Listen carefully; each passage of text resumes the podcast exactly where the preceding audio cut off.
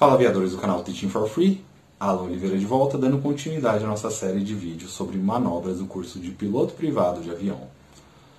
Hoje nós aprenderemos uma manobra que será muito importante para a realização de emergências lá na frente.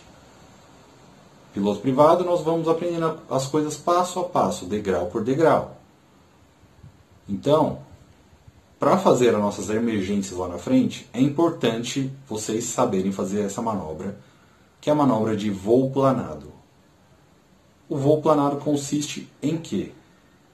Basicamente, reduzir a nossa potência para idle, para marcha lenta, e deixar a nossa nave descer na melhor velocidade de planeio dela, que ela consegue alcançar a maior distância possível. Então, nisso, aí já consegue ver que o CAP foi importante. Então, uma manobra vai auxiliando a outra até você conseguir lá na frente ter a sua carteira como piloto privado e voar sozinho.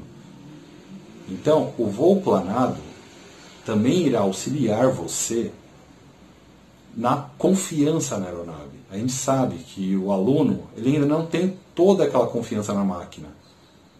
Então, quando nós fizermos isso, reduzir toda a potência, é uma forma de o aluno ver que o avião, mesmo se tiver algum problema, o avião voa durante um bom tempo e tem tempo suficiente de avaliar um pouso de emergência. Então, pessoal, o voo planado Primeira coisa, antes do voo, pega o manual da aeronave, qual a velocidade de melhor planeio dele? Tal. É tal velocidade. Ah, legal. Então, você tem que ter essa, essas, todas essas velocidades na sua cabeça. Porque caso aconteça alguma coisa, você já sabe o que fazer. Então, voo planado, o que, que o, o instrutor vai fazer? Primeiramente, ele vai reduzir toda a sua potência. Lembra que eu falei lá do ar quente do carburador? Nessa manobra é muito importante abrir o ar quente do carburador. Feito isso, você vai iniciar uma descida na melhor velocidade de planeio da sua aeronave. Ou seja, o que, vai acontecer? Você vai reduzir a sua potência, a sua aeronave já tende a baixar o nariz. Espera o seu velocímetro chegar na velocidade de melhor planeio dele Obviamente você vai coordenar essa velocidade no seu manche. Se ele abaixar o nariz e estiver ganhando muita velocidade, você vem trazendo, cabrando levemente seu manche para chegar na velocidade de melhor planeio e você compensar esse avião. Compensou?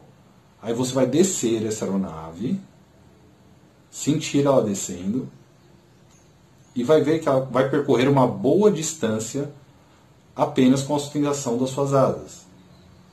Tá? Após isso, você chegará em uma certa altitude segura. Nunca o instrutor de vocês vai deixar vocês chegarem muito baixo. Sempre cerca de mil pés do solo já vai estar arremetendo. Então você vai iniciar uma manobra de arremetida para realizar a manobra novamente. Essa, manobra, essa arremetida, entre aspas, dessa manobra, você vai chegar a mil pés. Você vai fazer a primeira coisa, fecha o ar quente do carburador, traz na atitude reto nivelado, aplica toda a potência, potência de, de regime de cruzeiro, aí você traz a sua aeronave para a atitude de subida e aplica a potência de subida. E você vai subir e realizar a manobra novamente. Você fez essa primeira vez, foi tudo legal? Beleza. A próxima vez, o que o seu instrutor fará com você? ele não fará ainda a manobra de emergência. Porém, ele já vai te colocando mais uma informação. Ele vai falar para você: ah, caso nós tivéssemos uma pane aqui, onde seria um local seguro para pouso? Ah, tal lugar.